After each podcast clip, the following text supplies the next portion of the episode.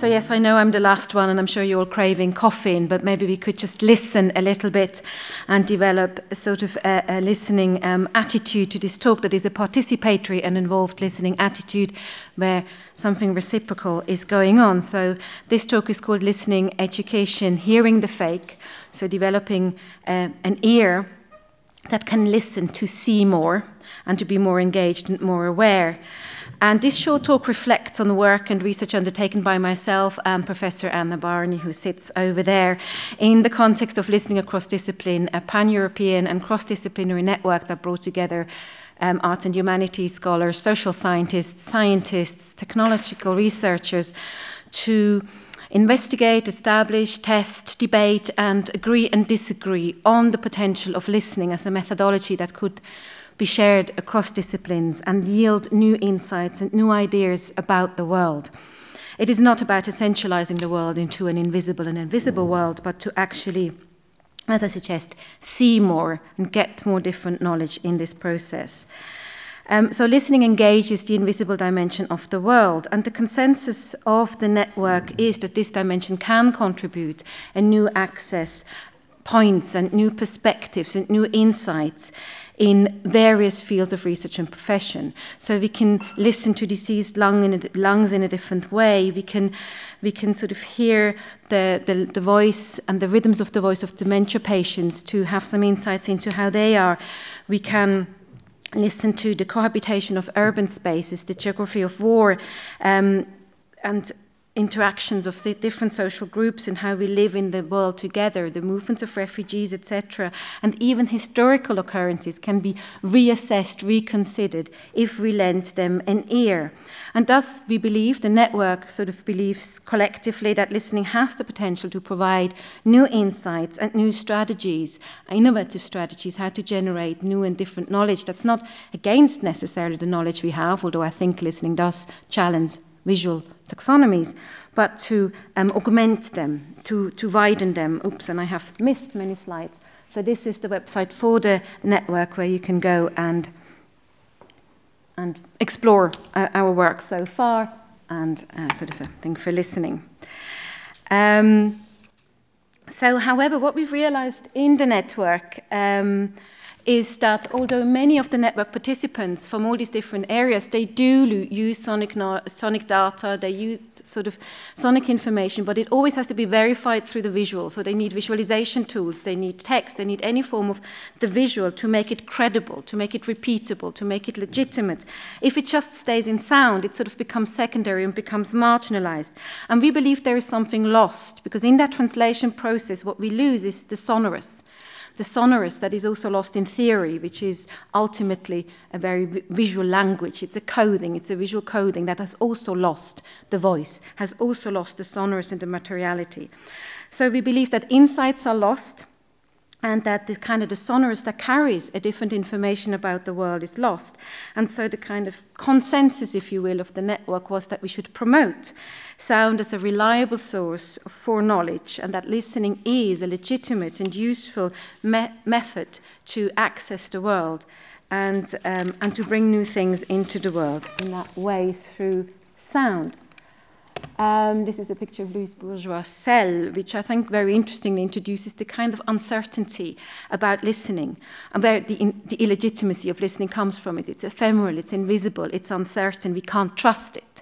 And yet, because we can't trust it, we have to work harder. We have to participate. We have to create an involved knowledge that is reciprocal, where it's about knowing the world by being in the world and knowing ourselves in relation to what we know. So we think it's very demanding. It's a sort of a participatory ethics that comes into play here. And I think it therefore has a sort of, it's a critical uncertainty that we think can contribute very much to these competencies we're talking about today. The knowledge competencies in a democratic Europe have to come, I believe, from doubt rather than from certainty, from what we not, don't know rather than from what we know. So we can also be more inclusive of those voices that so far haven't been able to be heard, who might not have a name yet, who, have not, who do not fit into our genealogies and taxonomies. Um, so the aim of our network in relation to that is to create the, a sonic sensibility and concept. It doesn't have to be literally sound, but as a sensibility, as a concept, and the practice that can provide such strategies of engagement, and so we can more critically be involved in the construction of reality. And the aim is to promote listening as a method for knowledge production, as a tool for research, and as an important element in education, so that we become sonically literate. That's not a musical literacy, which essentially is a visual literacy of scores of the right kind of music in the right kind of order, just like any semantic language, but a sonic literacy. And I'd like to insist on the term literacy, because in a kind of Derridian erasure, I find that there is a lot to be had from the visual literacy, a lot of power that I'd like to pull over into the sonic, and therefore I'd like to leave it stand in its sort of inadequate but visual position. Um, so, from the uncertainties, I think we need to move to more certainties, and some of them, or, or, at least for the use of the uncertainty. How do we use this ephemeral, invisible uncertainty? And therefore, we believe that in listening as an auditory literacy needs to be instituted in education to challenge existing pathways of knowledge production, of strategies of engagement in the way we see the world. Maybe a little bit in the way that Hito Steyerl introduced us to the goggles without anything in them. The ears can become goggles to see the world anew in a different light and to develop a sophisticated criticality towards what is represented as real on and offline. So it is a tool for both worlds, which I don't think are separate worlds, but they're really variants of one world. And the power games play, the ideologies, the political powers play in both worlds, just maybe at slightly different speeds. Um, so we need an atelier d'écoute um, that, to provide us with a basis for a participatory and invested model of research and education, of communication based on a sonic sensibility that can create a sonic democratic sensibility of how we live together in the invisible slices of this world, as in a sonic possible world. And therefore, the vision of the network is that for listening be developed as the methodology for research across Europe. Maybe we need some research centers. We need to establish ourselves as something that can really truly contribute to every discipline, a new sort of leg of experimentation and thinking, and to also invest in the curricula so that the sonic listening education can be established in schools in various ways, sound walks, etc., etc. So that's our sort of vision for a listening methodology for research and education to be, well, to be developed and implemented across Europe to create and foster an involved understanding and participation. And as our network is based in England, I want to kind of, as my final provocation, make this point that we firmly believe that in England, if we had had an established and implemented listening education, that would have allowed us to have this sensibility towards the invisible complexities of the world and how we function within it in a kind of necessary cosmopolitanism, we wouldn't have voted to leave a democrat- democratic Europe because we would have been more able, I believe, to understand the invisible complexities that tie us together.